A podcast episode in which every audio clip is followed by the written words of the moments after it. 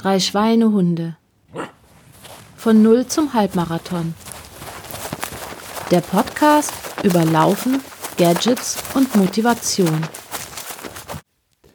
Hallo und willkommen zur Episode Nummer 21 der drei Schweinehunde vom 25. Februar 2019. Äh, wir haben das letzte Mal schon gesagt, das ist Schluss mit lustig und auch bei uns ist Schluss mit lustig mit den einfachen Themen. Heute geht es um Technology Adoption, Motivational Aspects and Privacy Concerns of Variables in the German Running Community, a Field Study. Ich hoffe, jetzt sind alle beeindruckt. Sind wir jetzt bei The Random Scientist auf einmal? Es, es wirkt so, es wirkt so. uh, und nachdem wir ja da uh, in der Ecke zumindest überhaupt nicht tätig sind, haben wir eine Gästin und zwar ist das die Monika. Hallo. Hallo zusammen, hallo. Hallihallo. Dann haben Hallo. wir eben noch den Dominik, der sich da schon reingedrängt hat. Ja, es tut mir leid. Ich bin, ich bin, ich habe Mate getrunken. Ich, ich kann mit dem Koffein nicht umgehen. Und zu spät war er auch dran. Das wollen wir da gleich breit treten. Hallo, das ist, das hätte jetzt keiner mitbekommen. Und dann haben wir noch den Steve. Ja, grüß euch. Und vielleicht kommt der TJ auch noch dazu. Eine Spur ist offen und wir wissen noch nicht genau, ob er sich noch äh, dazu schaltet. Das werden wir noch sehen. Ja. Und dann gehen wir gleich in Medias Res. Wir machen ja üblicherweise am Anfang so die, ähm, die Rechtfertigungsrunde und dann stellen wir die Monika ordentlich vor, würde ich vorschlagen. Wie war es denn bei euch so seit 21. Jänner? Das war der Zeitpunkt der letzten Aufnahme oder der Tag der letzten Aufnahme. Diesen Monat gibt es bei mir nicht. Zurück. Nein, Spaß. Ähm, wir haben ja, um das vorher noch zu sagen, 242 Läufe in der Gruppe. Was ziemlich geil ist, äh, muss ich sagen. Sind es wieder mehr geworden? Super. Oder, ja, weiß ich Jetzt nicht. sind mehr, mehr geworden, ja. Mehr, ja. Sehr schön. Ja, in der Liste steht der Dominik als erster, aber der tippt noch. ich glaube, der kopiert jetzt einfach meine Daten, weil wir verlaufen ja nach dem gleichen Trainingsplan. Ja. Oh, die Zahl wird nach unten korrigiert. Oh. oh. Ja, weil ich, ich kann das gleich erklären, weil ähm, mein, mein Vater, also ich, ich habe das jetzt geschätzt, dass es wenige, zwei, drei Kilometer weniger sind als bei Stefan.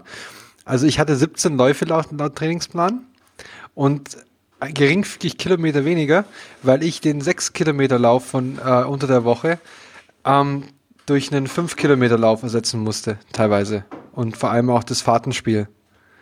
Das muss ich ersetzen. Ähm, weil das bei mir im Embel nicht anders geht von der Runde. Aber zeitlich kommt das genau gleich hin, weil es bergauf ist, dauert es länger und so. Also ich bin jetzt gerade bloß schwer davon beeindruckt, dass ich realisiere, dass ich schon 141 Kilometer gelaufen bin dieses Jahr. Nein, das sind ja mehr, weil es ist ja seit Ende Januar. Ja. Ende Jänner, oder ja. wie heißt es? Bei uns heißt es Jänner, ja, ja. Okay, ja. Und bei den Radikalen heißt es dann sogar Feber statt Februar. Wow. Aber wir wollen das ist mir jetzt schon zu, zu radikal. Ja. Die radikalen Österreicher. Genau. Ja, bei mir waren es eben auch 17 Läufe, 143 Kilometer, sagt Strava. Und das heißt ja, Strava all didn't happen, also so gesehen. Ja, bei mir ist es anders. Ich vertraue nur meiner ureigenen Excel-Tabelle und die sagt ähm, 20 Läufe und 230 Kilometer. Von dem, her bin ich, von dem her bin ich ganz zufrieden, wie der Stefan gefragt hat. Teacher ist nicht gelaufen, oder? Na, soweit ja. ich gesehen habe, nicht. Ja, und ich durfte mich dann ja frecherweise auch gleich eintragen. Ja, das ist Beziehungsweise ja mein Name war schon vorgegeben, dann habe ich einfach ergänzt. Ja, sehr gut. Bei mir waren es dann, ich habe extra nachgeschaut, noch heute Nachmittag, ähm, 21. Januar bis heute waren es 13 Läufe und 135 Kilometer. Und ähm, für, die, für die Hörer da draußen, ich trainiere gerade auch für einen Halbmarathon, deswegen kommt es auch, glaube ich, ganz gut hin mit den Jungs und dem Trainingsplan von denen und meinem Trainingsplan. Ja. Ja, und dann machen wir gleich mit dir, mit dir weiter. Du zählst ja hier nicht zur Standardbelegschaft und ich kenne dich auch erst seit 15 Minuten per Stimme. Und, ja. Ähm, entstanden ist die Geschichte für mich durch einen Tweet, der bei den drei Schweinehunden reingekommen ist. Wie ist das? Habt ihr jetzt denn Interesse an der Studie über die Variables? Und ich hatte keine Ahnung und habe geschwind herumgefragt, um was geht es denn da eigentlich? Und dich dann direkt kont äh, kontaktiert schlussendlich. Und ähm, du bist Wissenschaftlerin. Richtig, richtig. Ich bin äh, Medizininformatikerin, ähm, arbeite als wissenschaftliche Mitarbeiterin an der Hochschule Heilbronn. Das ist nicht so weit weg, wo der Dominik auch arbeitet. Das sind nur, glaube ich, so 60 Kilometer zwischen Heilbronn und Heidelberg. Ähm, und ich glaube, ich muss jetzt erstmal ein bisschen ausholen und wahrscheinlich erklären, was ist überhaupt Medizininformatik, weil ich könnte mir vorstellen, dass es auch nicht jedem so klar ist. Oder wisst ihr das alles? Das ist auf jeden Fall eine gute Idee. Ne? Dachte ich mir. und ähm, die Frage kriegt man ja dann auch häufiger gestellt, so Medizininformatik, was ist das, was macht man da? Und ich ähm, erkläre das dann immer gerne so, naja, stell dir mal vor, du gehst äh, in die Arztpraxis zu deinem Orthopäden. Läufer gehen ja auch mal gerne zum Orthopäden oder müssen zum Orthopäden gehen. Und wenn man da am Tresen steht und sein, sein Kärtchen, seine EGK, die elektronische Gesundheitskarte abgibt, dann werden ja da erstmal Daten erfasst und eingelesen im Praxisinformationssystem vom Arzt, von der Ärztin.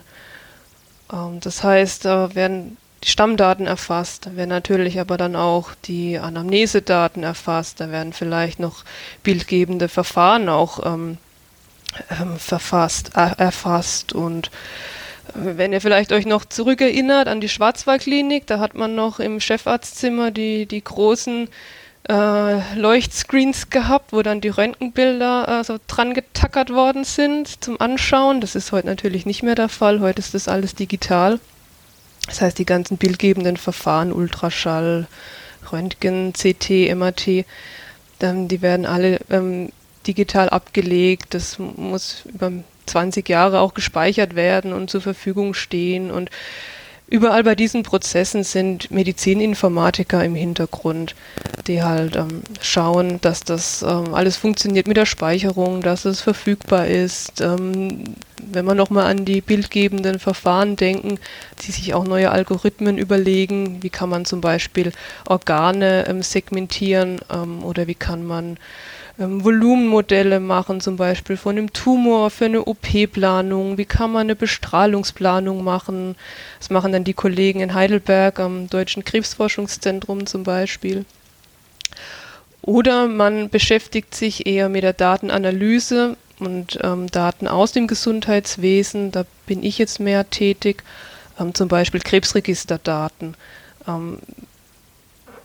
Was macht es äh, aus? Warum wird ein, Patient, warum kriegt er eine, eine, eine, Metastase zum Beispiel? Kann man da irgendwelche Rückschlüsse ziehen? Vielleicht hat er sich nicht genug bewegt oder jetzt mit den ganzen, ähm, der ganzen Bioinformatik und den sogenannten Omics, ähm, der, der genetischen Informationen, die man jetzt auch immer mehr heranzieht in der, in der Diagnostik von Krebserkrankungen, da, da gibt es natürlich auch Unmengen an, an Daten zu analysieren. Und und das alles machen Medizininformatiker. Und ihr seht, es ist ein ziemlich weites Feld und man muss sich da dann am Ende ja auch so seine Nische suchen, sein Fachgebiet suchen. Und ähm, die Nische, die, die ich so für mich gefunden habe, ich habe es schon erwähnt, das ist mehr so die Datenanalyse. Ähm, zum einen eben von, von Krebsregisterdaten, also so Routinedaten aus dem Gesundheitswesen, aus dem Krankenhaus. Ähm, oder dann eben auch von ja, den neuen Technologien, die jetzt auch schon im, ähm, im Vorfeld hier angesprochen worden sind von, von Wearables. Und das ist jetzt so ein, so ein neuer Teilzweig oder Teilgebiet von der medizinischen Informatik. Das nennt sich dann Consumer Health Informatics. Da gibt es nicht so wirklich einen deutschen Sprecher oder eine deutsche Bezeichnung dafür. Man könnte es vielleicht noch so am ehesten mit ähm, bürgerzentrierte Informatik oder so irgendwie übersetzen, aber das klingt halt so ein bisschen sperrig und hm, wir bleiben da eigentlich immer so bei der Bezeichnung Consumer Health Informatics oder abgekürzt dann CHI.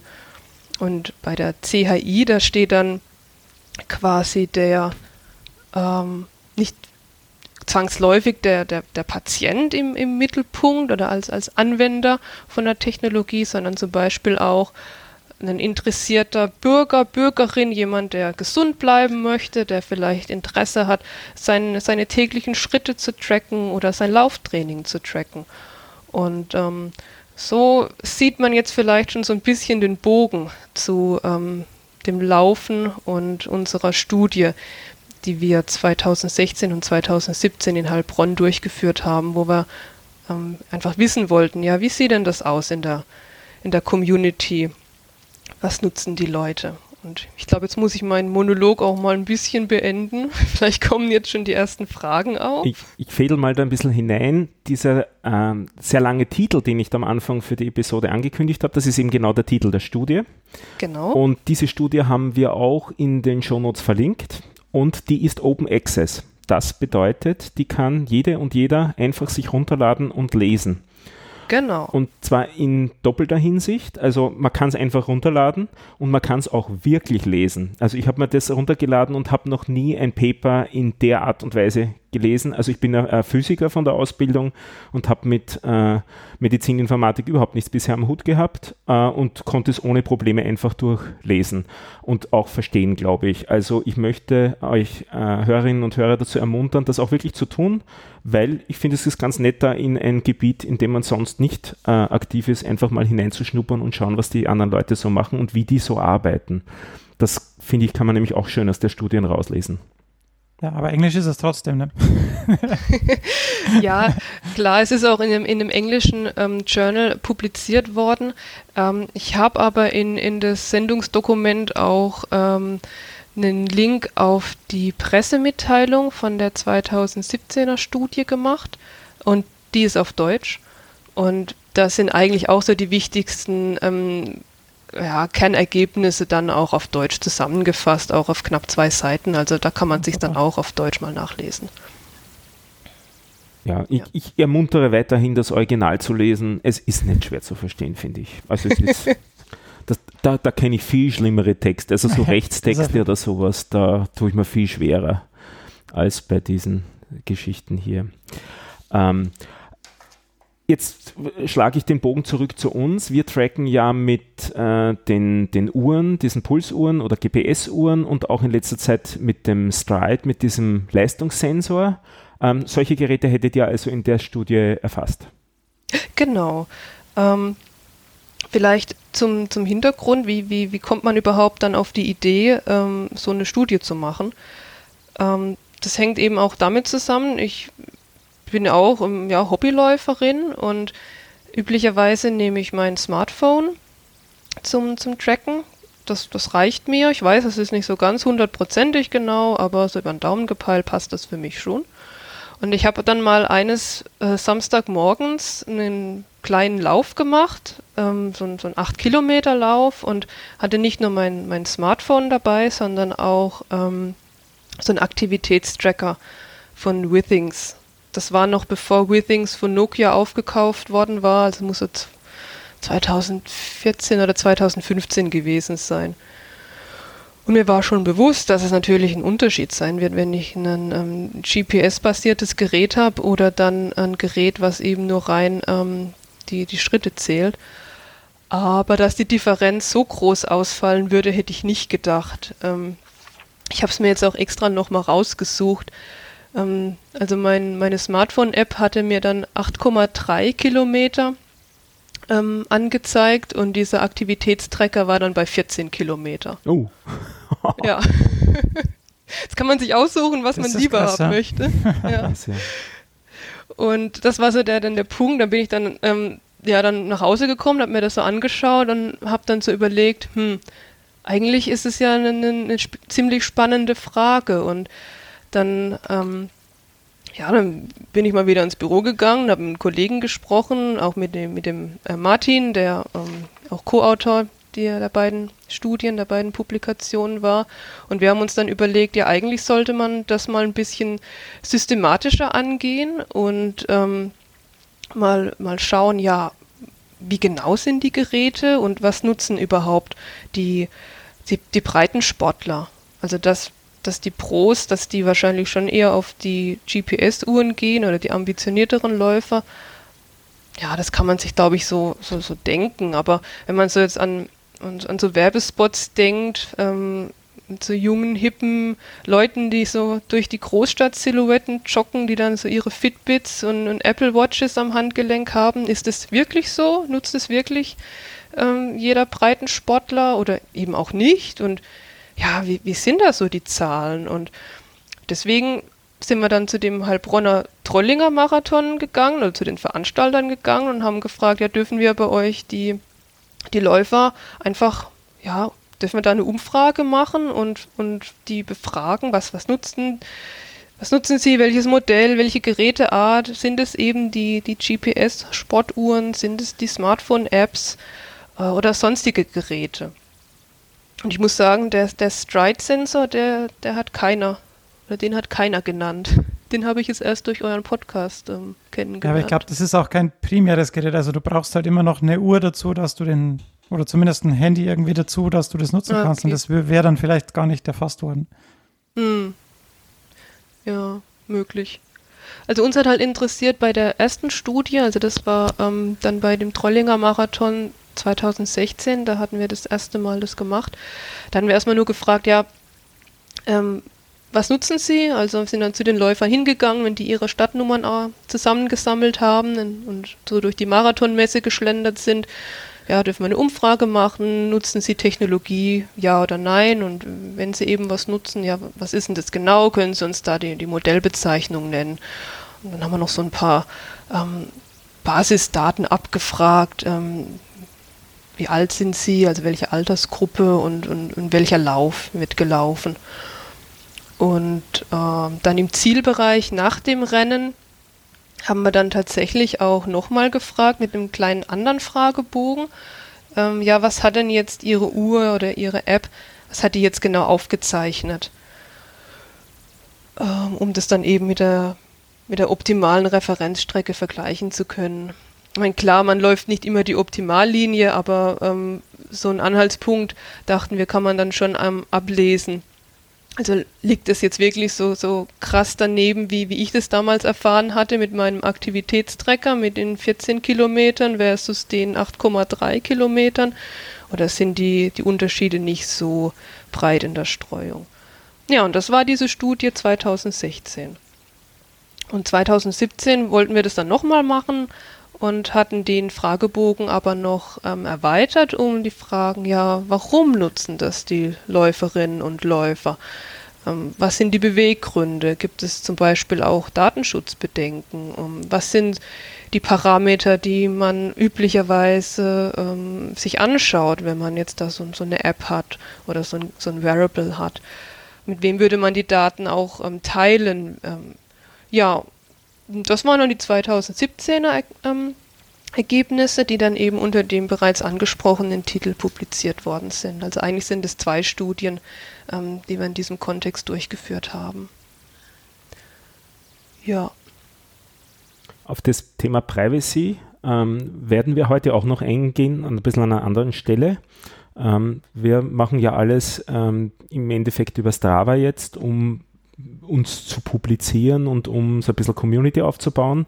Da ist natürlich Privacy ein mittleres Desaster. Also das Einzige, was man da machen kann, ist zu sperren, glaube ich, einen Radius von einem halben Kilometer bis einen Kilometer um den Wohnort, von dem man wegläuft.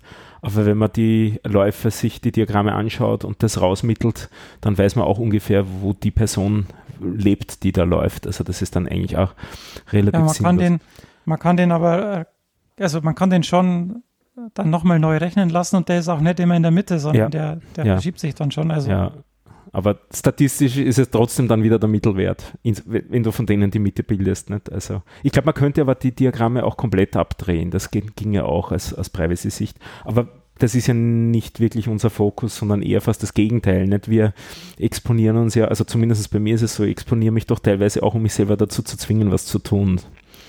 Daher dieser Spruch. Aber Strava hatte dann doch, letztes Jahr war das doch so ein kleiner, äh, äh, so eine kleine Pressemeldung oder auch größere Pressemeldung mit den, äh, mit den Heatmaps, äh, wo dann, äh, wo man dann die, die militärischen Testgelände und mhm. Kasernen, Rundläufe dann äh, wunderbar gesehen hat, wenn ihr euch da vielleicht dran erinnern könnt. Ja, das, das kann ich schon, ja. Was, was? Umgekehrt ja, gut, verwende ich diese Heatmaps aber auch, ähm, um, wenn ich in eine Stadt komme, die ich nicht kenne, äh, mir anzuschauen, wo sind also die Lauf, Hauptlaufrouten, wo ja, kann man das ist total nützlich, das ist ja. super. Also den, den Kölner Lauf habe ich genauso geplant. Ja. Wie, war denn, wie waren denn jetzt die Ergebnisse also von der ersten Studie, vor allem um die Genauigkeit und die Abweichungen? Was, äh mhm.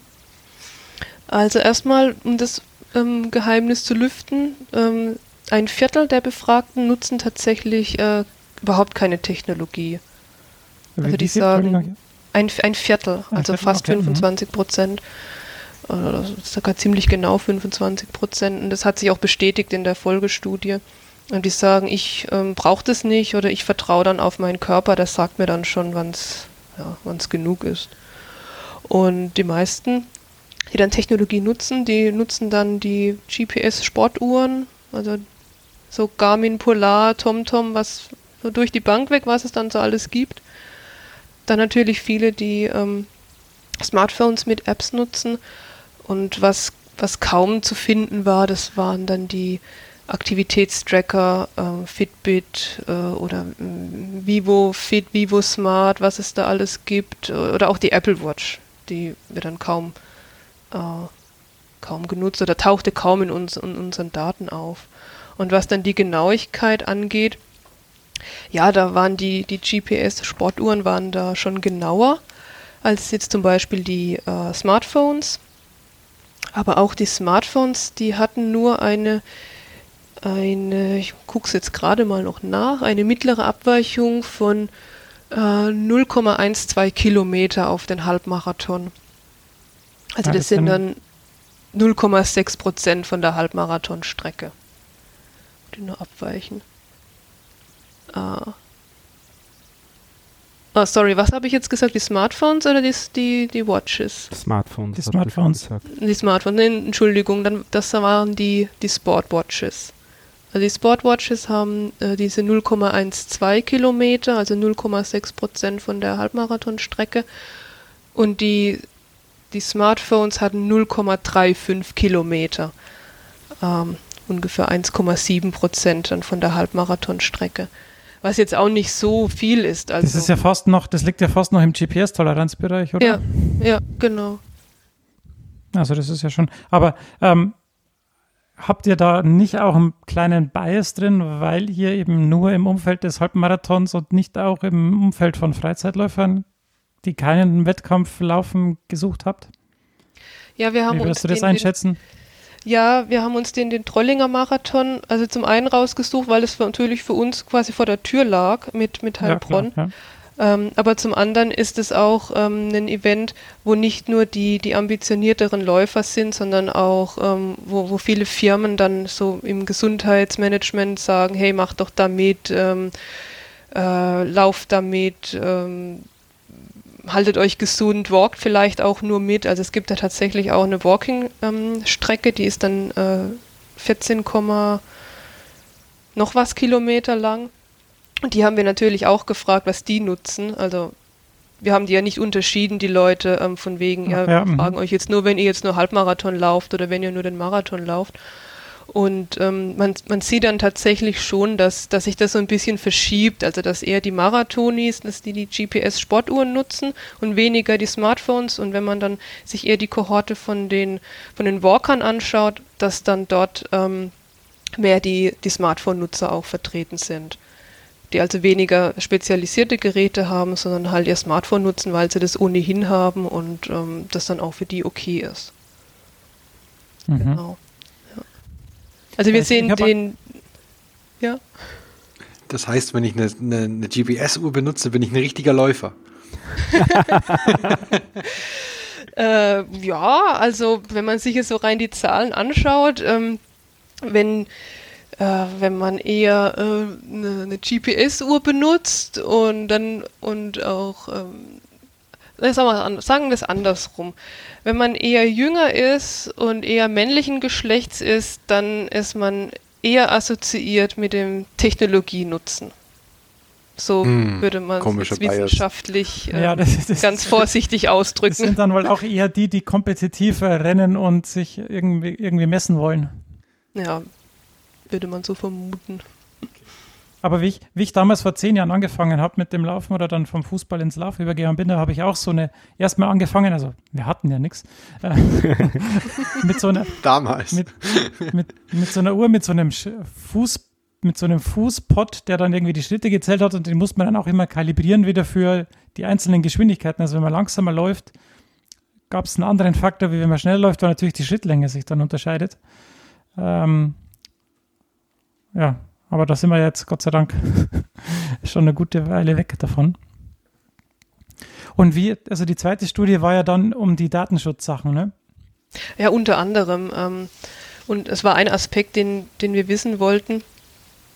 Ähm, und äh, ja, da, da war das so, ja, so zu große Blöcke. Also da, da ist es entweder man ist ähm, so dafür oder dagegen, kann man fast sagen. Also viele haben gesagt, es ist, ist mir ähm, nicht recht, wenn ich jetzt meine Daten hier tracke und der, der App-Hersteller oder der Gerätehersteller würde das jetzt ähm, einfach weiterverkaufen oder weitergeben. Viele haben auch gesagt, nö, damit habe ich kein Problem, die wissen doch eh schon alles über mich, ich habe doch nichts zu verbergen. So diese, ja, die Standardaussagen, was man in Oh diesem Gott, Kontext ich habe eine ja, ja. Ja, ja. Oder viele haben auch gesagt, ach, eigentlich ist mir das egal. Also ich bin da indifferent, ich habe da kein, keine Meinung. Eher die Älteren, die dann ähm, eher die Datenschutzbedenken geäußert haben. Das, das, das war Was? auch sehr, sehr lustig. Also ich, weil, weil du gerade mit den Werbes, vielleicht kennst du den Lars Steinmetz vom Embe zufällig? Nein? Der ist, ähm, eigentlich kommt der aus der Genomics-Ecke, aber der arbeitet jetzt auch mittlerweile ein bisschen, der hat ein Zweitlabor in Stanford und da arbeiten die auch an Variables, wo sie aber neue Sensortechniken entwickeln. Und da war ich jetzt letzte Woche erst auf dem Vortrag und die haben unter anderem haben sie einen, einen Schweißband entwickelt, dass du quasi dir entweder auf die Stirn klebst, was ein bisschen dumm aussieht, oder halt als Armband trägst, das quasi dein Natrium- und Kaliumhaushalt misst, also welch, wie viel Salze du, wie dein Salzgehalt von deinem Schweiß. Und die Idee dahinter, was sie gezeigt haben in einem initialen Paper war, ähm, dass du quasi tracken kannst oder bestimmen kannst, wann der Athlet trinken soll. Also wann er quasi in die Dehydrierung läuft. Bevor er quasi dehydriert. Und dann, das ist jetzt nur nebenbei, aber dann kam halt auch nach dem Vortrag, da ging es um noch andere Sachen, aber hauptsächlich halt um so Sensortechnik, um, um quasi Vorsorge zu betreiben. Und dann kam die allererste Frage auf diesem Vortrag war Datensicherheit. Von der Ja, älteren Dame. Datenschutz, Datenschutz oder Datensicherheit? Da differenziert der, der Fachmann. Die Ähm, ja, das, also in dem Fall der Frau war halt ähm, quasi, sie hat es dann so drauf gedreht, dass wenn man natürlich alles weiß über jemanden, das ist zum Beispiel auch bei genetischen Krankheiten, welche Prädispositionen jemand hat, also wie, an, wie hoch die Wahrscheinlichkeit ist, dass er zum Beispiel an Darmkrebs erkrankt, dass einem Versicherungen den Strick daraus drehen können, beziehungsweise dass man natürlich auch von der Gesellschaft sich genötigt fühlt, ähm, bestimmte Sachen zu machen, um ihr nicht zur Last zu fallen. Formulieren wir das mal so. Und dann, das fand ich aber auch ganz lustig, weil du jetzt gerade sagtest, dass es je älter die Personen sind, desto wichtiger ist es ihnen. Und das war aber, und das fand ich eben dem, ist mir das sofort äh, wieder eingefallen, weil eben das auch eine der älteren Damen im Publikum war, die sofort das gefragt hat. Also ihr Arm ging sofort hoch quasi. Und bei den, den Jüngeren war dann eher so, hey, je mehr wir wissen, desto besser ist es. Also die waren Ja, eher das Thema- begeistert davon. Das das Thema von, von den ähm, Versicherungen oder Krankenkassen, das, das hatten wir ja auch gefragt. Ähm, also wir hatten dann nicht nur gefragt, ja, hätten Sie denn Datenschutzbedenken oder hätten Sie denn Bedenken, wenn jetzt so ein, so ein Hersteller Ihre Daten da weiterverkauft oder weiter übermittelt? Wir haben auch gefragt, wenn, wenn Sie jetzt selbst freiwillig entscheiden könnten, mit wem würden Sie die Daten teilen? Ähm, dann haben halt viele gesagt, ja, mit Familie und Freunde, ganz klar. Ähm, ich würde es auch gerne mit meinem Arzt teilen, zum Beispiel auch in so in Richtung Leistungsdiagnostik zu gehen. Ähm, Ja. das, das haben doch viele gut gefunden. Aber jetzt zu sagen, ich teile das jetzt mit meinem Arbeitgeber oder mit meiner Krankenkasse, das fanden sie nicht so gut.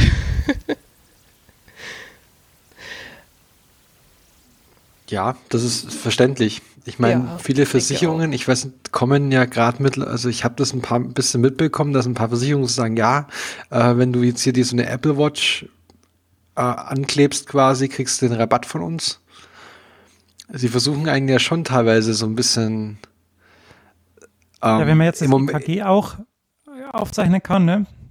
Da Ja, aber- da lässt sich, Ja. Da lässt sich Ja, das war auch so ein, so ein bisschen der Hintergrund, ähm, warum wir dann damals gesagt haben, wir wollen das auch in Richtung der Genauigkeit untersuchen, weil da kam das gerade auf, dass man über die Bonusprogramme von den Krankenkassen sich dann ähm, so, eine, so eine Apple Watch oder dann auch einen anderen Aktivitätstracker, ähm, ja, äh, ich sag mal, ersparen konnte oder über, über Bonusprogramme, über Punkte und dann irgendwie gegenrechnen, sich, sich so ein Gerät äh, holen konnte.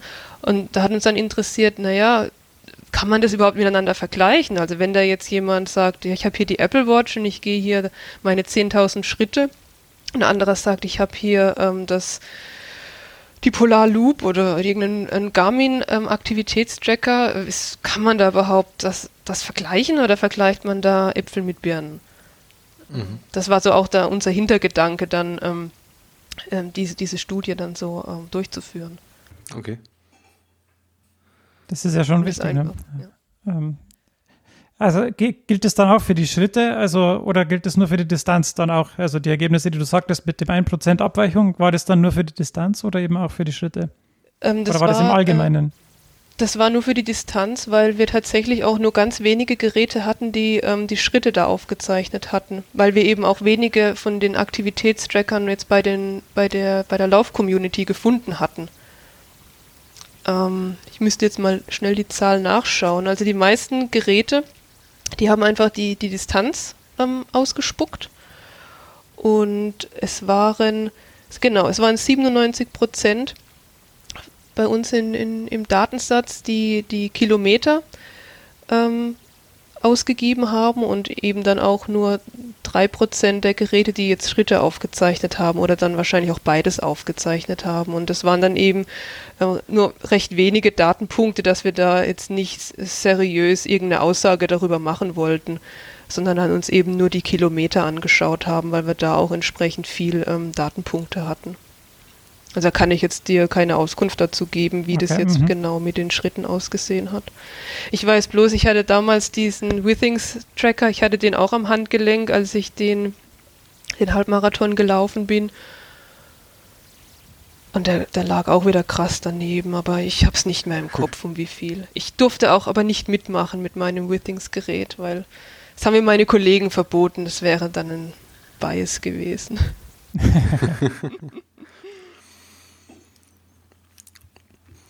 Kurze Ja, das Frage schon- zum Halbmarathon. Wie schlimm wird's für uns? Also für Stefan, nicht für gut- mich natürlich. Wenn ihr, wenn, wenn ihr gut trainiert und das, was ich jetzt schon gehört habe, dass ihr euren professionellen Trainingsplan auch habt, dann da wird es nicht schlimm. Das, ähm, klar, man muss sich schon ein bisschen quälen, auch mal stellenweise, aber nee, es ist ja auch dann eine ganz andere Atmosphäre als im Training. Ne? Man hat dann Leute an der Strecke und ähm, zum Beispiel beim Heilbronner Trollinger Marathon, da ist der Name auch Programm, da kann man auch an fast jeder Verpflegungsstation Trollinger trinken, wenn man das möchte. Wie bitte? Ja, Das ist ja super. das erklärt Der ist aber nicht zufällig was- am Vatertag, oder? äh, aber ziemlich nahe dran, er ist immer Anfang Mai. Das erklärt so einiges, was so in Heilbronn immer los ist. Für alle Unwissenden wie mich, was ist Trollinger? Ähm, Trollinger ist äh, eine Weinsorte. Ähm, ich weiß nicht, wenn äh, sagt der Fernatsch was? Hm? Genau, und der Trollinger ist, glaube ich, aus dem Fernatsch irgendwie äh, rausgekreuzt oder entstanden auf natürlichem Wege. Ich kenne mich da jetzt auch nicht genau aus, aber das sind ziemlich wohl verwandt, diese zwei Rebsorten. Und ähm, das größte Anbaugebiet für den Trollinger ist eben hier, ähm, in Württemberg, also um Heilbronn rum. Gibt es da Studien, wie viele das Ziel einfach nicht finden,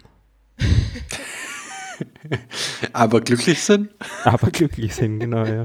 Ich weiß es nicht. Also ich habe da schon ganz lustige Sachen darüber ähm, gehört. Ähm, äh, ein Kollege von mir, ähm, der ähm, der auch an der Hochschule arbeitet und den auch schon gelaufen ist, den, den Halbmarathon und ich glaube auch den Marathon, der hat mir ähm, äh, erzählt, er trinkt immer ähm, bei Kilometer 17 oder 18 trinkt er immer ähm, dann so, so ein Trollinger an der Verpflegungsstation und das gibt ihm dann nochmal den, den letzten Schub für die letzten drei, vier Kilometer. Und ich habe es auch schon erlebt, äh, kurze Anekdote, 2000, wann war das dann? Ich glaube 17.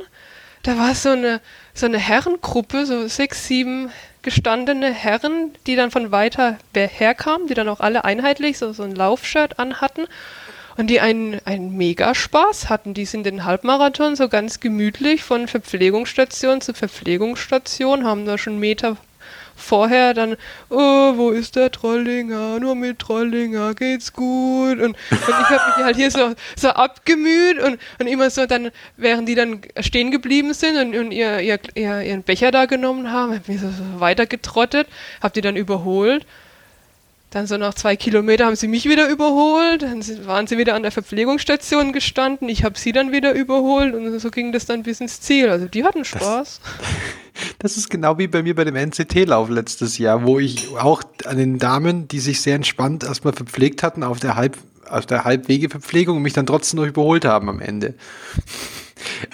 Das allwissende Internet sagt übrigens Trollinger. Das Wort kommt, wird, stammt vermutlich vom Wort Tirolinger ab.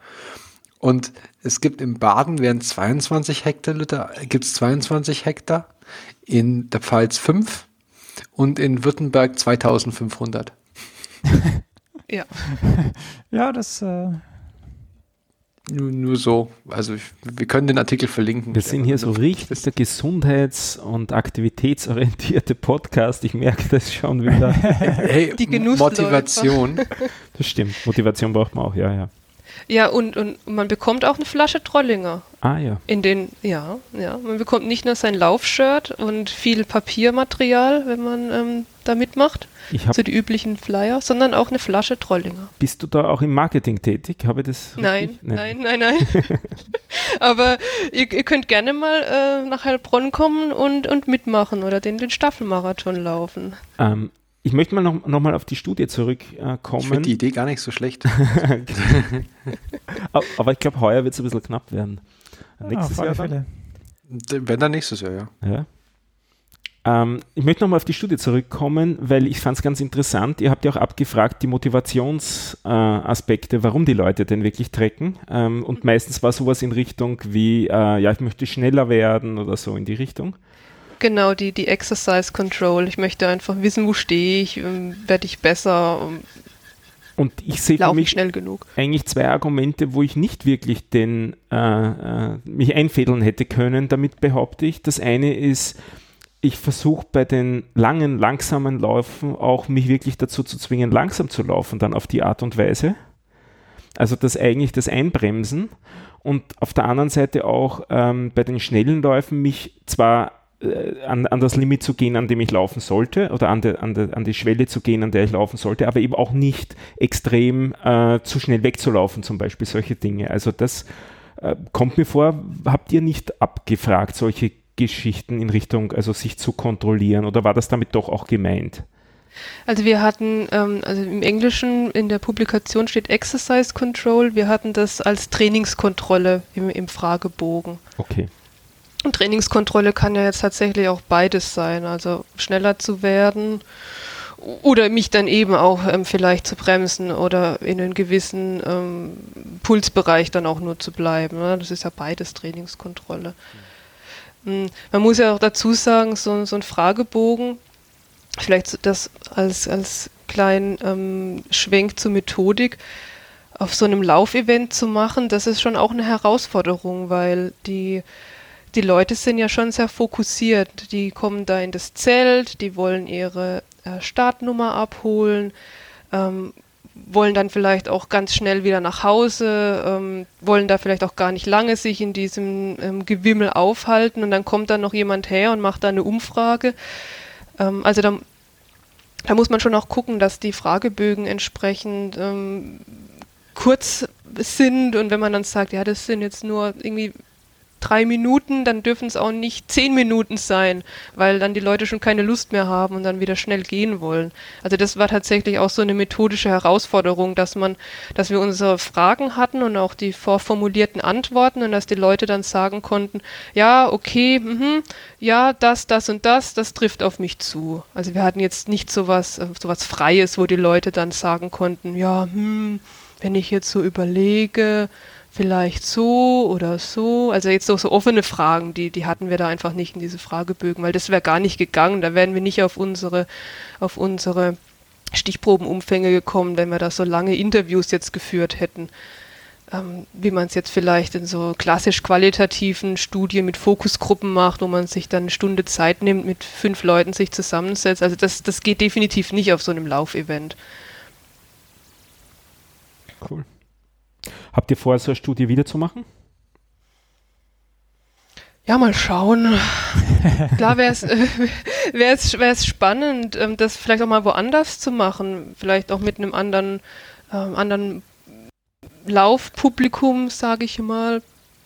Aber es ist halt auch immer die Frage, ähm, hat man genügend Leute, die einen da auch unterstützen, die ähm, ja, da jetzt vor Ort sind und, und einen Tag opfern und ähm, dabei sind und mitziehen und, und Umfragen machen. Also wir hatten da zum Glück ähm, hauptsächlich Studierende aus unserem Medizininformatik-Studiengang. Ähm, auch nochmal herzlichen Dank an alle, die es hören, die uns da unterstützt haben, weil ohne die wäre das nicht gegangen. Man braucht da einfach auch ein, eine gewisse Manpower. Und da eben auch Leute zu motivieren, ähm, da unentgeltlich mitzumachen, ist, ist halt auch ja immer schwierig.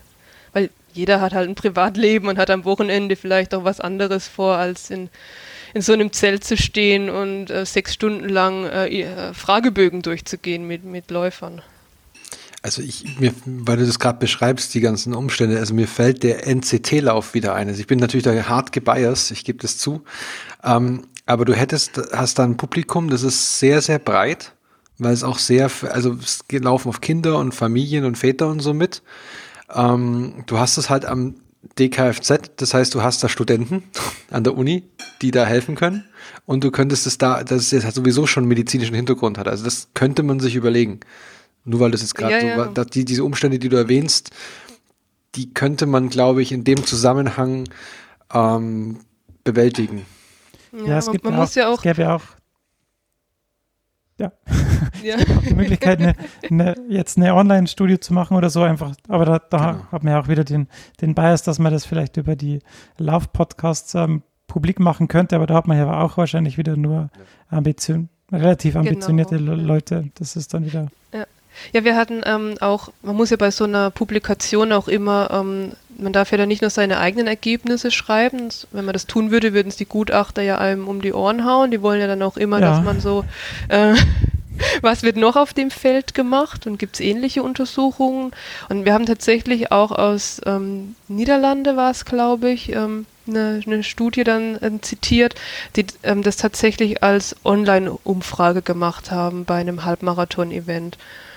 Und ähm, da haben wir uns halt dann gegenüber dieser Studie differenziert, indem wir gesagt haben, ja, wir sind halt vor Ort gewesen, wir haben die Leute vor Ort gefragt, wir hatten jetzt nicht so ein Bias drin, dass da nur die Leute mitmachen, die vielleicht ohnehin die Technologie nutzen.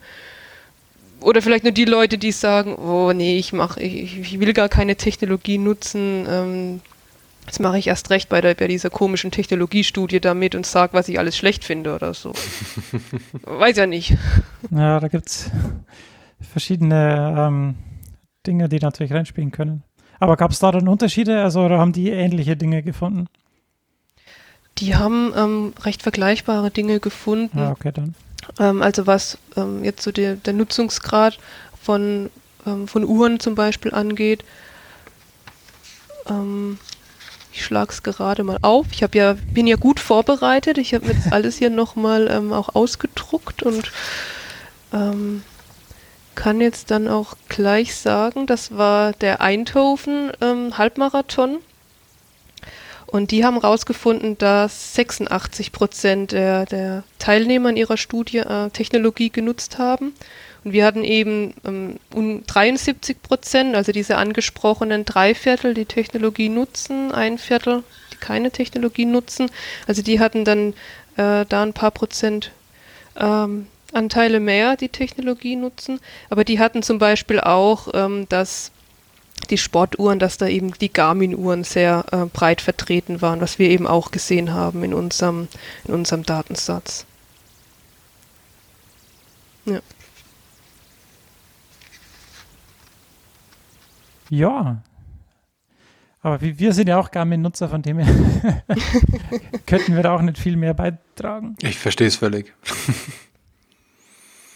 Wir sind halt jetzt in letzter Zeit richtig in diese Strides hineingekippt, würde ich sagen. Nicht? Das hat uns alle drei da erwischt. Ja, voll. ich glaube, ich habe es letztes Mal eh schon kurz gesagt, was das ist. Also da schnallt man sich einen Sensor an den Schuh und der misst äh, Beschleunigung und hat auch ein Parameter drin und auf die Art und Weise ähm, wird dann Leistungsmessung gemacht und eben auch der Höhenunterschied gemessen.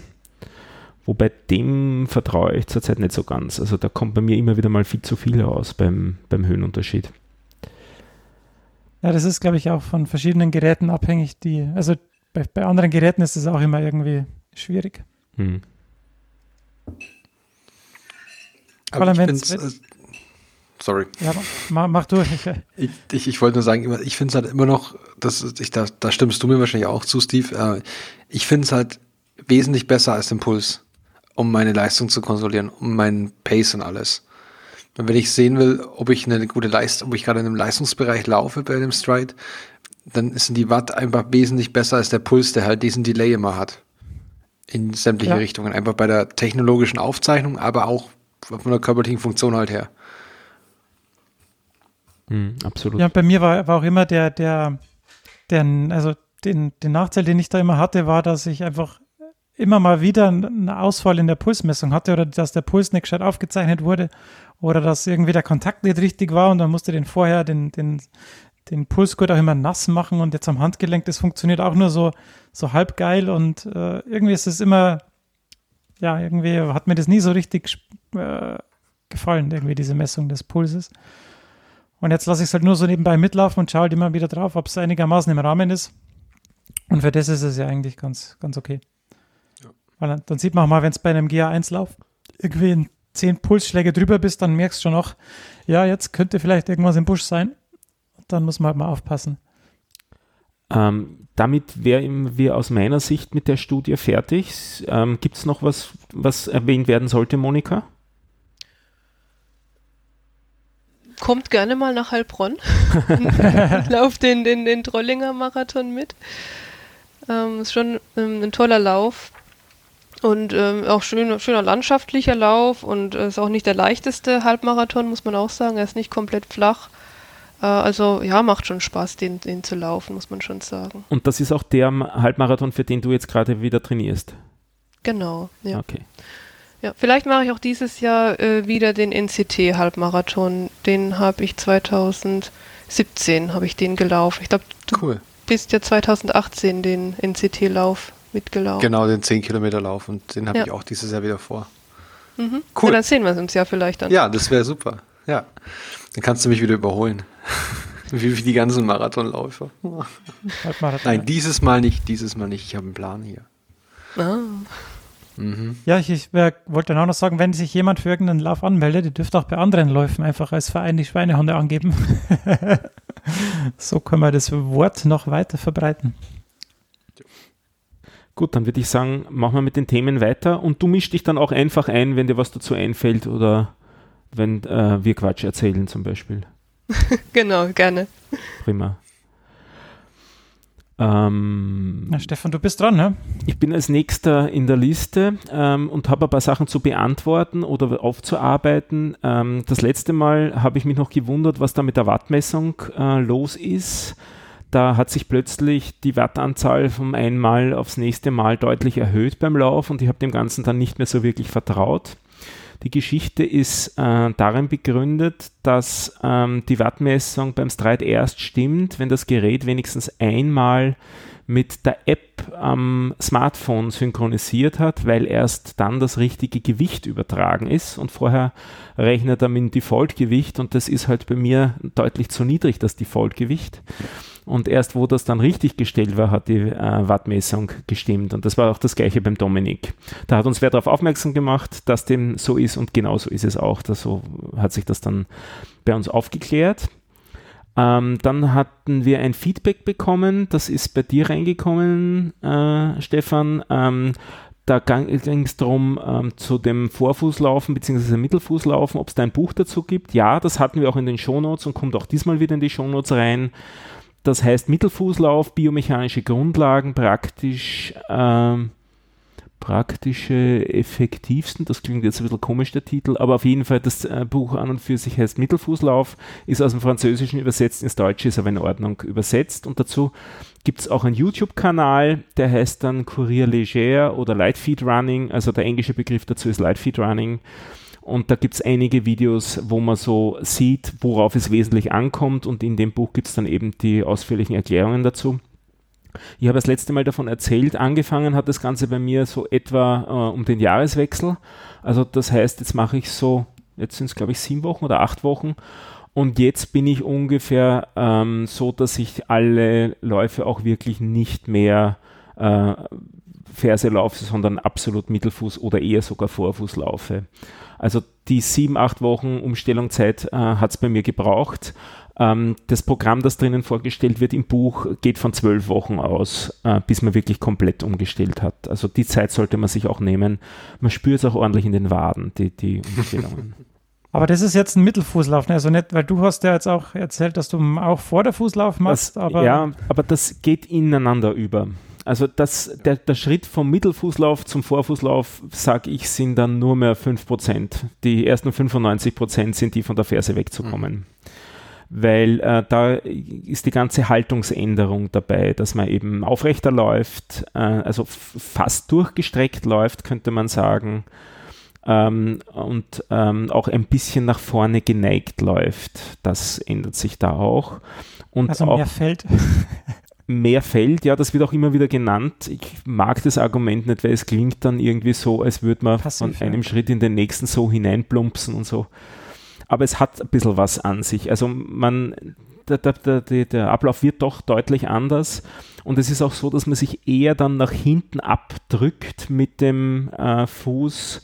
Äh, das ändert sich auch. Äh, die Schrittfrequenz ändert sich und auch der Weg, den der Fuß nach vorne beschreitet, ändert sich, weil der Fuß wird dann auch etwas angehoben. Ähm, ja, wie gesagt, das sieht man in diesen Videos ganz gut und eben auch ähm, in dem Buch wird es genauer beschrieben. Ist nicht besonders teuer, ist so ein Taschenbuch. Das wäre noch zu beantworten. Und dann hätte ich noch ähm, zwei Themen. Das eine ist, äh, das, weil ich zuerst schon angesprochen habe, äh, Thema Privacy. Ähm, wie kann man ähm, Analyse machen, ohne die Daten hochzuladen? Ähm, bei uns läuft es ja über diese Garmin-Uhren zuerst auf Garmin und dann weiter auf Strava. Ähm, ich habe jetzt angefangen, Golden Cheetah für diese Sache zu verwenden. Das ist eine Desktop-Applikation, die gibt es für Windows, Linux und Mac. Die schaut zwar nicht besonders hübsch aus, aber sie funktioniert recht gut und sie kann unglaublich viel. Also ich habe schon einige Stunden investiert. Es gibt 16 Schulungsvideos dazu, wie man das Ding bedient und was es denn alles kann. Ähm, das Ding hat zum Beispiel auch einen Webservice eingebaut, damit man aus dem Golden Cheetah wieder in andere Sprachen Daten exportieren kann. Also für Technik-Nerds kann man sich austoben bis zum geht nicht mehr. Sie haben eine Skriptsprache implementiert, damit man seine eigenen Reports schreiben kann. Das hat ihnen dann nach einiger Zeit auch nicht mehr äh, gereicht und sie haben die Statistiksprache R integriert. Die kann man jetzt innerhalb von Golden Cheetah auch verwenden. Also man kann sich da beliebig austoben. Und da habe ich sicher noch einige Monate dran zu lernen und da, da wird immer wieder mal was von mir kommen. Aber so die klassischen äh, äh, Diagramme, die man aus den anderen Applikationen kennt, kann man damit eben auch erzeugen. Und das ist jetzt das, wie ich meine Läufe eigentlich auch überwache. Also laufe ich in der richtigen Zone, ähm, diese Sachen zum Beispiel. Wie ist die äh, FDP äh, und so weiter? Genau. Wo, wobei, du hast ja gesagt, das kannst du noch nicht, weil der erst genügend Daten braucht. Oder? Also es ist so, er rechnet für jeden Lauf einzeln die FTP aus, aber er extrapoliert nicht daraus die FTP, die du für einen Lauf in der Zukunft erreichen können solltest. Ja, die FTP ist ja, ist ja also für einen Lauf gibt es ja keine FDP, weil die FDP ist ja die maximale Power, die du dann für eine Stunde halten kannst. Äh, Deshalb ja. ist ja für, jed, für jeden Lauf gibt es dann halt nur die durchschnittliche Power, ne? Nein, sondern er nimmt dann eben die beste Stunde aus dem Lauf raus. Ach so, ah, verstehe, okay. Mhm. So gesehen gibt es die nur für Läufe, die zumindest eine Stunde gedauert haben. Und für Longruns wird es dann natürlich wieder entsprechend schlechter, weil man ja im Longrun wieder insgesamt langsamer unterwegs ist, als wenn man gerade die Stunde läuft, nicht? Also da hat es ein bisschen Haken, aber das heißt es, dass wenn man Daten von zwei Monaten drin hat, dass er es dann auch kann, weil dann hat er genug Daten, um das Modell sauber zu rechnen. Das ist das, was ja, okay, ich so bisher ja. davon gelesen habe. Wenn das dann geht, werde ich es berichten. Ähm, und eine Sache liegt mir noch am Herzen, das ist das, was mich in den letzten äh, vier Wochen am meisten geflasht hat, eigentlich rund um das Thema äh, Leistung und so. Das war, wo dann die ersten Zahlen von uns dreien rausgekommen sind. Ähm, das ist das Thema Leistungsgewicht. Also wie viel Watt schafft man pro Kilogramm äh, auf die Straße zu bringen? Und da ist der Steve natürlich uns bei weitem voraus. Das ist ganz klar. Das sieht man ja auch, weil er viel schneller läuft als wir. Aber wenn man sich die absolute Leistung ansieht, die wir bringen, dann ist der Dominik der Stärkste. Und also mich hat das doch, doch zumindest überrascht und auch bei mir ist es nur so, ich war, wo wir das verglichen haben, war ich nur 15% hinterm Steve und ich habe eher erwartet, ich bin bei 50% hinter ihm, sowas in der Richtung. Also das Gewicht macht halt wirklich unglaublich viel aus. Das ist so die, die, die Basiserkenntnis. Heute, die, die Arbeitskollegin hatte heute Geburtstag und gab Kuchen. Ja, ich kenne das. Ich habe am Wochenende auch einen Geburtstag hinter mir gehabt, dafür hat es heute nichts zu essen gegeben. Bin auch gleich prompt beim Laufen voll eingegangen. Das kann halt dann auch nicht sein. Ja, das ist so ein eigenes Thema bei mir. Ich gebe mir Mühe. Nein, ich bin jetzt auch wieder sehr intensiv dran. Das ist das, also so kriege ich auf jeden Fall am meisten rein. Das ist ganz klar. Trainieren ist wichtig, um die Strecke zu schaffen in der Länge, mhm. aber die Geschwindigkeit kommt übers Gewicht. Ja, stimmt schon. Jo, das war's von mir. Die okay. Bluetooth-Kopfhörer willst du? Uh, ja, die habe jetzt schon bald, uh, einige Zeit da drinnen stehen. So, ähm, okay. ja die, ich, ich gebe sie jetzt in die Shownotes rein, habe ich mir letztens welche gekauft, sind ganz in Ordnung und relativ günstig, funktionieren brav, klingen nicht aufregend, aber funktionieren einfach. Also die, mit denen Super. bin ich ganz zufrieden. Ja. Sind, glaube ich, so 25 Euro Dinger. 21,99. Ja, Gratis Premium-Versand. Na dann. okay. Robin, willst du weitermachen? Ja, dann mache ich weiter. Ähm, ein Grund, warum ich zu spät war heute, was ja die Hörer eigentlich nicht wüssten, wenn wir es ihm nicht sagen würden und die Hörerinnen. Ständig. ähm, genau. ähm, ich entschuldige mich auch mal offiziell noch dafür. War, ich war bei einer professionellen Laufbandanalyse. Aber wie ich zu der gekommen bin, das liegt an meinem linken Knie. Nämlich, ich habe vor ein paar Wochen festgestellt, in der Nacht beim Hinsetzen, dass mein Knie Geräusche macht. Ich habe versucht, ein Sample aufzunehmen, es hat jetzt noch nicht so gut funktioniert. Ich, das ist an meiner Technik gescheitert. Äh, aber mein Knie macht Geräusche. Also nur das linke. Das rechte knarzt ganz normal. Das knirscht halt, wie mein Knie knirscht. Also das ist, ist das, das ist schon seit Jahren so. Aber das linke hat dann so schön geknackst. Und dann habe ich Dominik Panikmodus. Natürlich knackst es am Samstagabend, wenn nichts mehr aufhat. Ähm, ich bin dann auch direkt zum, zur Sportorthopädie in der Woche drauf. Ähm, hab mir das mich anschauen lassen. Der Typ hat alle meine Knie durchgecheckt. Hat er gesagt, Meniskus, Bänder, alles in Ordnung. Dann ging es gleich darauf zum MRT. Äh, long story short, ist völlig normal. Bei mir ist das am linken Knie völlig normal, weil meine Knie auch nicht gleich stark sind. Also mein rechtes Knie ist quasi mein dominantesten Knie. Das linke ist so ein bisschen das läuft halt so mit. Genau, das wackelt ein bisschen mit ähm, und macht halt auch so ein bisschen Bewegungen. Und da war ich eben beim MRT und der Arzt, der Sportorthopäde, der hat auch nochmal ähm, grünes Licht bei mir gegeben, hat gemeint, es, er sieht keinerlei Bedenken, dass ich aufhören soll, also er sieht keinerlei Bedenken, Laufsport zu betreiben. Gewicht sagt er natürlich, wäre super, wenn ich abnehmen würde, aber auch so in dem Zustand, meine Knie sind absolut super. Das Einzige, was er halt sagt, ist, ich habe X-Beine und deswegen knackst mein Knie, weil dadurch die Kniescheibe nicht gerade läuft. Ist einfach so, sagt er, kann ich nichts dran ändern. Ähm, aber von daher habe ich von dem Sportorthopäden, äh, Sportorthopäden, Sportorthopäden, was für ein schwieriges Wort, äh, grünes Licht bekommen, was mich sehr beruhigt hat. Also wirklich, ich habe keine Vorstellung darüber, was, also das auch mal im MRT angeschaut gekriegt zu haben und alles, dass das wirklich alles in Ordnung ist. Ähm, und der hatte dann mir aber noch einen Tipp gegeben, weil er gemeint hat, naja, Herr Helm, lassen Sie doch am besten nochmal Ihren, Ihr Laufequipment, einfach, dass wir auf Nummer sicher gehen, überprüfen. Hab ich gemeint, ja, ja, klar, gehe ich halt zum hier Sportgeschäft äh, meines Vertrauens in der Nähe. Sagte, ja, vielleicht nicht. Und ich so, ja, okay, dann gehe ich zu diesem Sport, zu diesem orthopädischen Schuster, wo ich schon mal war. Und er so, ah.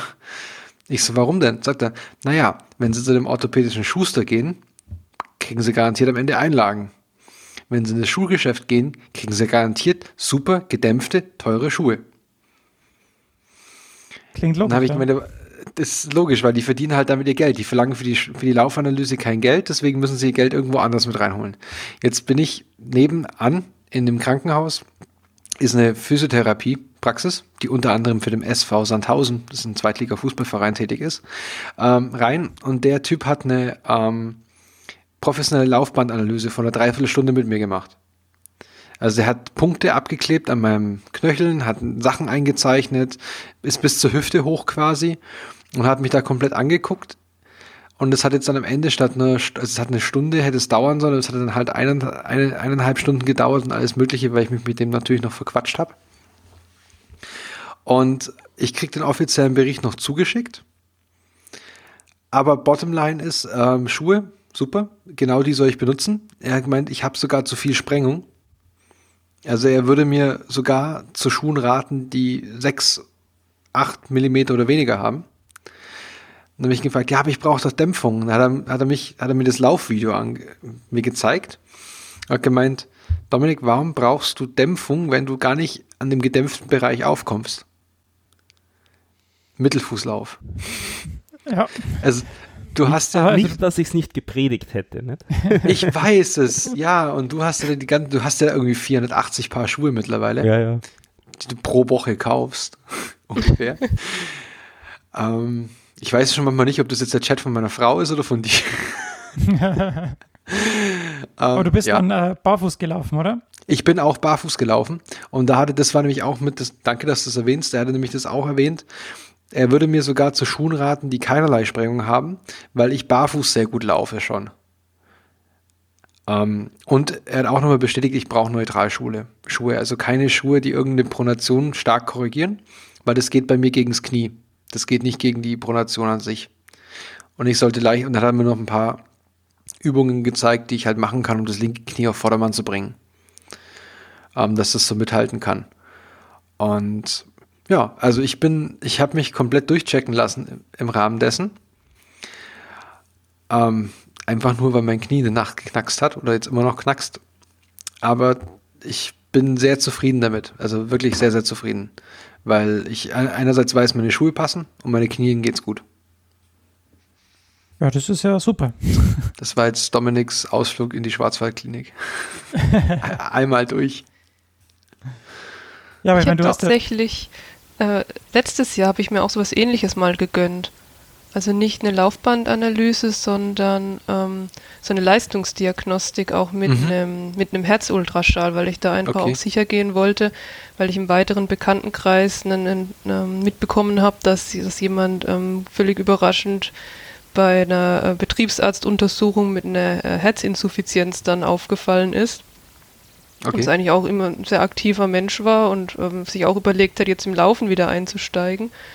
Und ähm, dann habe ich mir gedacht, naja, dann gönne ich mir das mal, ähm, mal gucken, wie sieht es aus mit einem Belastungs-EKG und einem Ultraschall und eben auch dann einem Laktattest. Und äh, ich fand das eigentlich auch, ähm, es wurde auch von, von der, von der äh, Physio im Klinikum dann gemacht und ähm, ja, waren interessante Einblicke einfach mal. Und ich denke, alle paar Jahre, alle, weiß ich, zwei, drei Jahre kann man sich das ja auch mal gönnen. Also der Physio hat mir auch erzählt, da hat er irgendeinen Triathlet, der lässt das irgendwie alle halbe Jahr machen, aber gut, das, ich glaube, in dem Niveau sind wir jetzt alle nicht.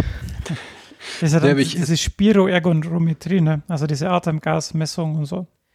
Nee, das, das war dann ähm, mit Blutabnehmen am, am Ohr alle Ah, okay, x Minuten, okay, ähm, ja. so ganz so ein Laktat-Test, genau. Ja, also diese Analyse von mir war jetzt halt auch nicht billig. Also ich weiß nicht, hat irgendwie netto, nimmt der 100 Euro dafür.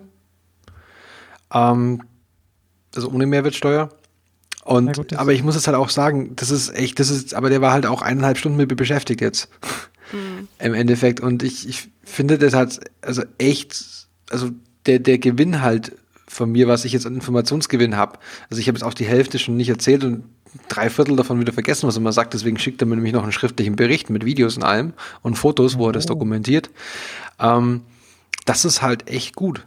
Also das hat mich halt voll überzeugt, beziehungsweise jetzt weiß ich halt hundertprozentig sicher, okay, was brauche ich ähm, und was soll ich machen und was kann ich, was soll ich nicht machen. Er hat zum Beispiel auch festgestellt, dass meine größte Problemstelle nicht wie letztes Mal stark vermutet die Waden sind, die auch, aber bei mir ist es der Hüftbeuger oder, eine, der, oder Strecker, der Hüftstrecker. Deswegen sind meine Schritte zu kurz. Ah ja, mhm.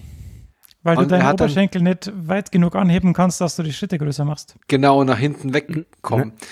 Nicht, Und es das- geht nicht ums Anheben nach vorne, sondern es geht ums Abdrücken nach hinten, dass man da weit genug Genau. aufmacht. Ah, okay. Genau. Mhm. Und das war dann sehr lustig, weil ich, er hat mich dann hinknien lassen, quasi in diesen Ausfall-Knieschritt. Und dann hat er geguckt, wie weit es geht. Und dann sagt er so, also, da hat meine Oma noch mehr Beweglichkeit in dem. und es tat so weh.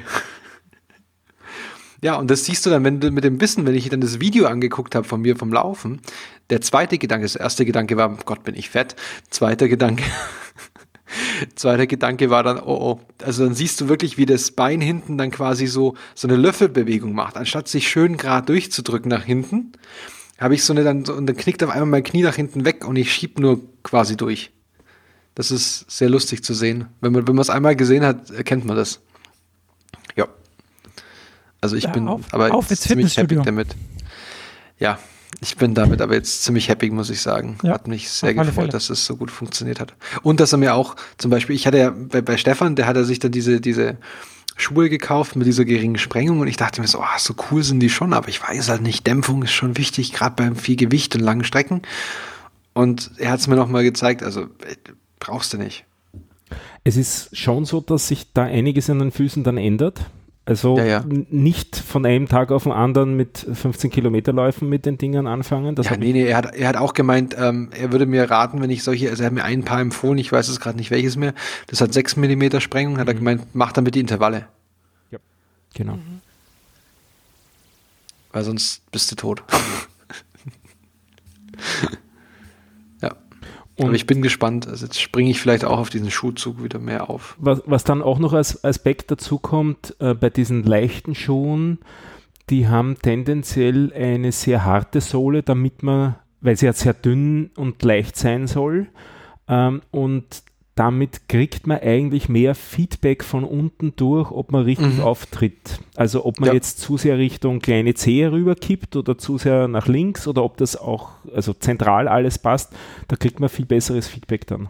Ja, das hat er auch erwähnt. Da hat er auch gemeint, also er hat, wie gesagt, bei diesem einen Paar, das er mir ge- angeraten hat, äh, hat er gemeint, da wirst du dich wundern, weil da kriegst du echt extrem Feedback, Und was ähm, passiert. Eine Effekt, der dann auch spannend ist, der dann beginnt, ist, äh, wenn dann der Fuß zu federn lernt selber.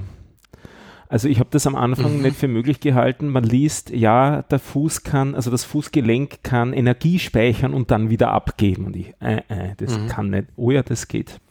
Und das spürt man dann auch. Ja, ich, ich glaube, es ist wirklich halt einfach eine, eine Sache von, du, du musst deine, deine Fußmuskulatur halt wieder trainieren. Also du bist es ja gar nicht gewohnt. Also wenn wir die ganze Zeit barfuß rumlaufen würden, wir hätten wir eine ganz andere Struktur in den Füßen, eine ganz andere Muskeln. Ja. Ja. Cool.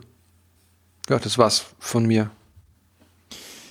Coole Sache. Ja, ist doch schön, dass, dass, dass da alles positiv läuft. Also das, Ja, ja, total. Also vor allem jetzt habe ich halt auch Argumente gegen äh, Leute in meiner Umgebung, die immer sagen, ah, lauf nicht so viel, ist nicht gut für deine Knie. ja, Und ich kann wirklich sagen jetzt, also ich habe keinerlei äh, Probleme mehr, was äh, Gelenke oder Muskulatur angeht, sondern es ist einfach nur zu wenig Saft. ja, das, das, ist auch noch ein Aspekt, der jetzt ganz lustig war, den, der fällt mir jetzt wieder ein beim drüber reden. Ähm, was er gemeint hatte dann noch zu mir bezüglich Laufstil. Er hat gemeint, hör auf deine Gelenke und auf deine Beine und alles. Wenn es wo weh tut, heißt das nicht aufhören, sondern heißt das Lauf anders. Also er hat wirklich gemeint, achte drauf, was passiert. Also das, das, das, diese Awareness, so, okay, da zieht's an der Stelle, vielleicht muss ich dann gucken, okay, trete ich richtig auf, mache ich einen richtigen Schritt und das. Das ist extrem wichtig. Ja. Ähm, und das merke ich halt auch mit der Zeit jetzt. Und ich, ich bin vom Stefan Kries auch die ganze Zeit mit, mit auch mit den Schuhen jetzt und das Ganze. Ich habe es auch am Anfang gemerkt, also ich laufe ja viel da in dieser Prater Hauptallee. Mhm. Das ist eine relativ breite Straße, die ähm, gewölbt ist, damit das Wasser nach außen ablaufen kann. Ja. Das heißt, wenn man am rechten Straßenrand läuft, dann läuft man so ein bisschen am Hang entlang, ist jetzt mhm. übertrieben gesagt, aber das spürt man am Anfang. Und das hat dann wieder gebraucht, so ein, zwei Wochen. Da bin ich immer die gleiche Strecke rechts rauf und links zurück runter, damit ich das symmetrisch ausgleiche, bis dann die Muskulatur wieder so weit war. Jetzt mittlerweile ist es egal, jetzt kann ich links und rechts laufen. Ja. Also das bildet sich dann aus. Das sind so Kleinigkeiten. Mhm. Das ist irgendwie so ja. cool, diesen, diesen Fortschritt zu sehen. Das ist so, weiß nicht, das macht irgendwie, das macht viel, macht, macht mir sehr, sehr viel Spaß, wenn ich so. Den Steve kriegen wir auch noch dazu, wirst schon sehen. zum Fortschritt oder was? Nein, zum, du sagst ja immer, Lauftechnik ist, das, das, das ist dir nicht so wichtig, weil das kannst eh so, das. Naja, gut, ich passe schon jetzt mehr auf, nachdem du jetzt so sagst, aber ja, irgendwie war das, ja, keine Ahnung, irgendwie war das bei mir nicht so im Fokus bisher. Mhm.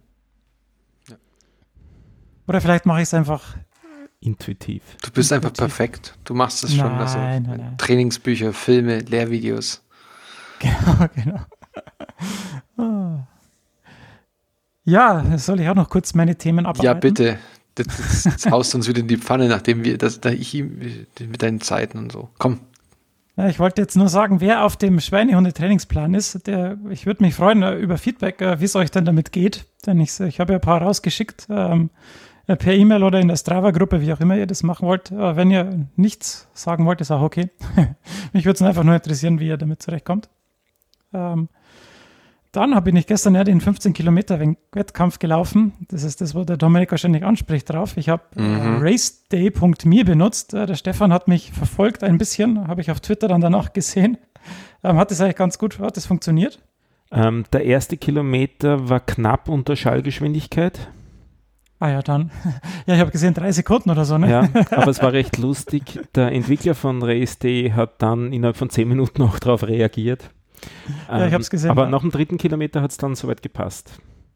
Ja, ich glaube, da hat dann, weil die, die Strecke ja relativ durch diese äh, Rennstrecke ja relativ nah immer aneinander war, vielleicht ist einfach das GPS-Signal um, umgesprungen. Hm. Weil ich musste vorher auch den, die Strecke hochladen, dass er dann sieht, wo ich lang laufen will und vielleicht gab es da irgendwie einen, einen Hiccup. Ja, er hat gesagt, er wird sich nochmal anschauen. Ja. ähm, ich bin auch zum ersten Mal diesmal tatsächlich beim Wettkampf mit Musik gelaufen, weil ich wusste, dass quasi keine Leute am Rand stehen würden. Und das hat mir echt geholfen, weil ich dann auch die, so meine Intervallmusik gespielt habe und die hat echt geholfen, so im Rhythmus zu bleiben, also im, im Flow. Irgendwie, das war dann erst so nach der Hälfte der, der Zeit war das dann ganz, ganz hilfreich. Ähm, das war ganz mal eine gute Erfahrung, weil sonst laufe ich eigentlich beim Wettkampf zumindest ohne Musik oder ohne Kopfhörer und verlasse mich da auf die Stimmung, aber da war es echt, echt gut. Ich habe auch äh, schon geblockt drüber, also der Laufbericht ist online. Wer da gerne mal drüber lesen will, kann das da gerne über den Link in den Show Notes tun. Und ich wollte das fast nebenbei sagen, aber ähm, ich habe meine 10 Kilometer Bestzeit äh, mit der 9 Uhr. Die habe ich jetzt zwei Jahre verbessert, jetzt auf 41,28. Also das war auch ganz guter Effekt, um zu sehen, dass ich jetzt eigentlich ganz gut in Form bin und vielleicht dadurch jetzt die 90 Minuten im Halbmarathon wieder angreifen kann. Ja. Also wir reden von 41 Minuten, da, 0 Stunden 41 Minuten. ich möchte es nochmal. Genau, ja. Ah. Das, das, das, heißt, das, aber da ging es auch ein bisschen bergab am Anfang. Deshalb war die, der erste Kilometer, glaube ich, Stefan, der war auf 404. Ähm, das war ganz, da habe ich versucht, mich irgendwie zumindest an den Wattbereichen einigermaßen zu halten, aber da ging es dann echt noch gut bergab und dann haben wir gedacht, ja gut, jetzt bergab ist gut. Das äh, lassen wir mal ein bisschen laufen. Aber sau cool. Gratulation zur Bestzeit. Ja, vielen Dank. Vielen Dank. Ähm, gibt noch Arbeit, aber ist schon mal ganz, ganz gut. Äh, wir kommen näher, Dominik, wir kommen. Mhm. Ja, das stimmt, das stimmt. ja, ja. Der Abstand wird geringer. Mhm. Jetzt im Ernst, weil ganz am Anfang war es ziemlich genauso, dass du immer doppelt so schnell warst wie ich. Und das bist nicht mehr. Scheiße. genau. Ja, das ist aber gut. Ich muss dem Dominik auch immer daran erinnern, weil er immer dann ab und zu so ein, so ein ähm, nach dem, vor allem nach dem Sonntags Long Run, ich plaudere mal ein bisschen aus dem Nähkästchen, äh, Dominik, mhm. da kommt er immer so, oh, ich bin so langsam, ich bin so langsam und es ist alles so, äh, ja, so, so zäh und so und ich so, ja Dominik, es war jetzt Long, Long Run über 13 Kilometern, vor einem Jahr bist du bei 10 Kilometer Ski gestorben und jetzt machst du 13 Kilometer und schreibst bei Strava noch äh, lockerer Lauf. Ja. Von dem her ist das schon ganz, äh, ganz gut. Ja, das habe ich auch dann realisiert, weil dann habe ich gesehen, dass ich irgendwie vor, vor, einem Jahr oder vor längerer, für 10 Kilometer irgendwie noch einen 8,45er Schnitt hatte. Und jetzt die 13 Kilometer halt mit einem 8,03 oder so gelaufen bin und dachte mir so, ach, wow, das war jetzt auch, boah. Ja gut, aber weil, Gyros, danach halt. Gyros danach, in der Halbzeit ist ja auch Hey, jetzt, jetzt wird es zu privat hier. Äh, ähm, nein, ähm, weil, weil was, was mich dann so überrascht hat, ist, weil ich nach den 13 Kilometern halt einfach quasi austrudel und dann heimgehe, mich mir was zu trinken nehmen und dann nur die Dusche und dann mache ich halt einfach weiter. Also ich bin danach halt nicht fertig nach so einem GA1-Lauf. Ja. Das ist das Lustige. Ich, das die GA2 8 Läufe sind halt schon noch oh, nach den Intervallen dann. Pff. Ja, aber dann macht das ja auch genau richtig. Also ja, das stimmt, das, das weiß ich auch, aber in dem Moment, das, das, in dem Moment denke ich mir so. Ja, das, hat, das war auch, glaube ich, der, der, das größte Stück zu lernen, dass du nach jedem Lauf nicht, also dass du nach dem Lauf nicht sterben musst. Also es ist völlig okay. Wenn, ja, das stimmt, das, das stimmt auch. Es ist völlig okay, wenn man nach dem Lauf nicht stirbt. Ja, ja, sehr gut. Gut, ja, so viel von mir. Können wir auf die in die Termine einbiegen, glaube ich. Jetzt oh ja. Schon. Gut, ähm, nächster Termin wäre 23. März 2019, der Lauf zur Subscribe 10 in Köln. Das ist diese Podcasting-Konferenz, wo wir, ich glaube, alle vier sind. Ja. Mhm. Und da habe ich mir den Spaß gemacht und einen Lauf geplant. Den findet ihr auf Strava, also zuerst einmal in den Shownotes verlinkt und da könnt ihr euch dazu melden. Das ist eine 7-Kilometer-Runde die werden gerüchteweise wir zweimal laufen. Also der Dominik und ich und du dreimal, Steve, nicht? Ja, ich, äh, ich habe echt Zeitprobleme, ich muss die, ich, ich habe halt den Long Run, den 21 Kilometer Long Run auf dem Plan. Und wenn wir um dreiviertel sieben loslaufen, wahrscheinlich kommen wir um sieben los und um zehn geht das Programm los, dann wird es echt knapp. ich glaube, ich muss dann Steigerungslauf machen oder so. Ähm, aber das ja, kriege ich dann schon hin. Dann 7. April 2019, da haben wir schon mal drüber geredet. Da haben wir die Marathonstaffel beim äh, Vienna City Marathon. Davon sind von uns äh, nur meiner einer dabei, aber drei andere, die dann sozusagen Reserveschweinehunde sind oder Ersatzschweinehunde oder so. Sind wir auch angemeldet, kann auch nichts schief gehen. Äh, das nächste ist dann schon wieder ein Lauf in Wien, nämlich zur Easter Hack 2019, am 20. April 2019. Das ist eine 8 Kilometer Runde äh, auf der Hauptallee rund um das Heustadelwasser. Das werde ich auf jeden Fall zweimal laufen, weil da muss ich einen 16 Kilometer Lauf machen an dem Tag. Dann der nächste Lauf ist von Dominik. Mhm. Am Ende. Achso, du, du warst gerade am Schluss.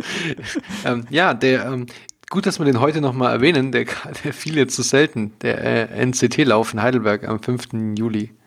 Ja, und dann gibt es keine Läufe mehr und keine Termine mehr bei uns. Das Main nee, dann ist aus, dann ist, dann ist aus dieses Jahr. Ah. ja, genau, gesagt, am 13. Oktober.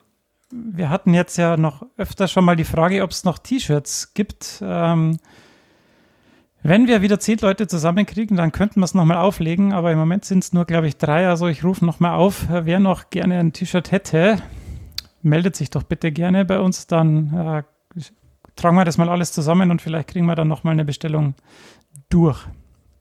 Und besonders spannend finde ich jetzt zurzeit die Anmeldeliste beim Main Event. Also das ist ja in München der Halbmarathon.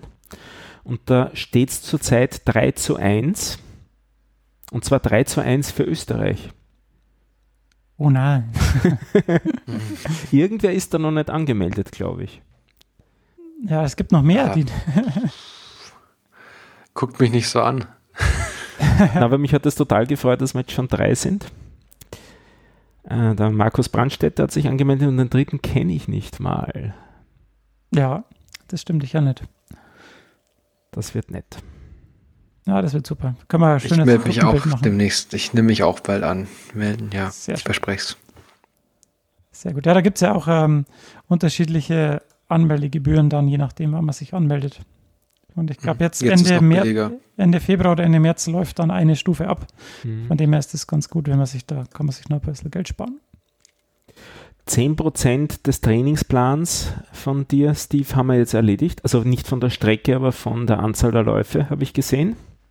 Ja, von der, der Strecke wird es wahrscheinlich weniger sein. Ja, da ist es noch deutlich weniger.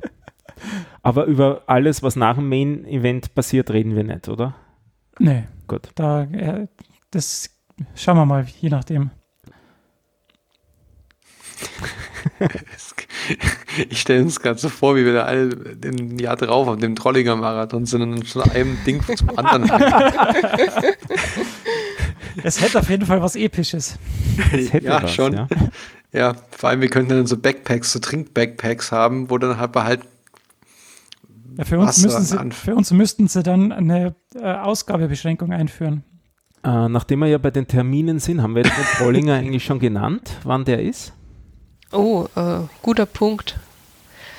Äh, dieses Jahr ist der Trollinger Marathon am 5. Mai. Genau. Wenn man übrigens draufklickt in die Homepage, dann sieht man Leute durch, durch die Weinberge oder äh, Oh ja, Weinberge ich glaube, das, das ist sogar der, ähm, der eine Anstieg bei zwischen Kilometer auf Kilometer 10. Das ist ziemlich genau, wenn man da oben ist, die Hälfte des Halbmarathons. Und dieser Anstieg hat einen sehr unrühmlichen Namen bei, ähm, bei den Läufern. Das ist der sogenannte Kotzbuckel. Und man kann man sich jetzt zweimal überlegen, wovon sie, also was sie sich da durch den Kopf gehen lassen. Aber ich habe tatsächlich noch niemand ähm, erlebt, der den es dort erwischt hätte. Also der dem Namen da alle Ehre gemacht hätte. Es fällt mir dann halt recht langsam. Ja, das, das glaube ich schon. Das sieht, schaut, schaut- schaut auch ziemlich, schaut auch ziemlich steil aus. Oder so. Hast du, hast du gar schon geschreudert? Nein, ich habe gekneitingert. ah, ist sehr gut. Ich glaube, jetzt wird es langsam albern. Ja. Ja. Das war damit die Episode 21 von den Runcoholics. ah, Nein, von den drei Schweinehunden. Ähm, ich glaube, wir sind aber wirklich durch, oder? ja, Ja, Fein. schöne Grüße von TJ noch, glaube ich. Müssen wir noch ausrichten. Sehr gut. Und haben wir die auch. Dann sage ich Dankeschön fürs Zuhören. vielen Dank Und- für den Gast, dass er dabei war. Ja, das hat Ja, uns besonders danke für gefallen. die, für die Einladung. Ja. Hat Spaß gemacht. Und wir sehen uns und hören uns auf Strava, bei den Läufen und auf jeden Fall bei der nächsten Episode. Ciao aus Wien. Servus. Servus. Ciao. Tschüss.